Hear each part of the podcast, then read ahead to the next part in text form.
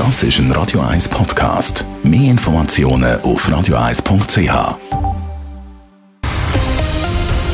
Radio 1 Thema.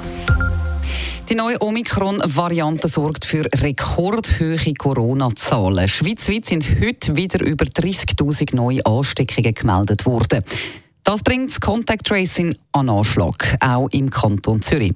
Wie der Kanton Zürich beim Contact Tracing lange Wartezeiten und eine Überlastung verhindert, im Beitrag von Raphael Wallimann. 4.715 neue Corona-Fälle hat der Kanton Zürich heute bekannt gegeben. Wieder ein neuer Rekord. Täglich müssen die rund 250 Zürcher Contact Tracer im Moment etwa 3000 Anrufe bewältigen. Dazu kommt, dass es auch im Contact Tracing Team Corona-bedingte Ausfälle gibt.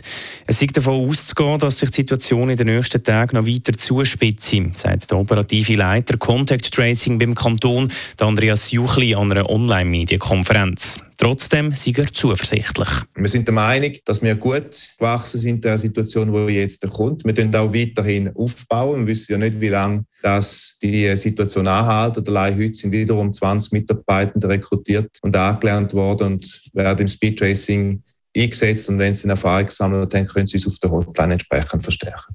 Neu sind in der Nacht 50 Mitarbeiter am Arbeiten, die Arbeiten erledigen, die durch den Tag liegen geblieben sind. Und es ist so, dass ab heute Nacht die Hotline fürs Contact Tracing die 24 Stunden Betrieb wird sein. Also wir können hier auch nochmal die Erreichbarkeit für die Bevölkerung verbessern, dass diejenigen, die Fragen haben oder Anliegen, die sie über die digitale Applikation nicht haben können, lösen, dass sie da an uns entsprechend herkommen. Außerdem soll die Anrufstrategie angepasst werden, erklärt Beat Lauber, Leiter Contact Tracing beim Kanton.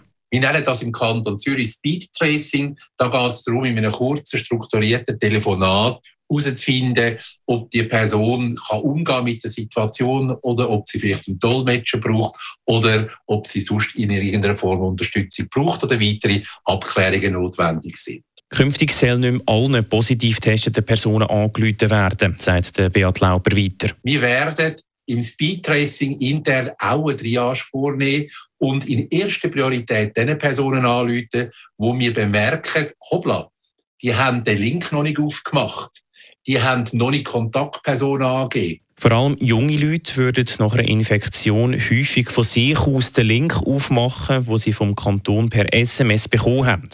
Die würden dann auch gerade alle Kontaktpersonen online angeben und die möglichen Ansteckungsorte. Die ist es nicht nötig, nochmal anzuleiten, sagt der Beat Lauper. In den Zürcher Spitälern ist übrigens die Situation immer noch relativ angespannt. Die Intensivstationen sind zu 93 Prozent ausgelastet. 29 Prozent davon sind Covid-Patienten. Raphael Wallimann, Radio 1. Radio 1 Thema. Jederzeit zum Nachlesen als Podcast auf radio1.ch.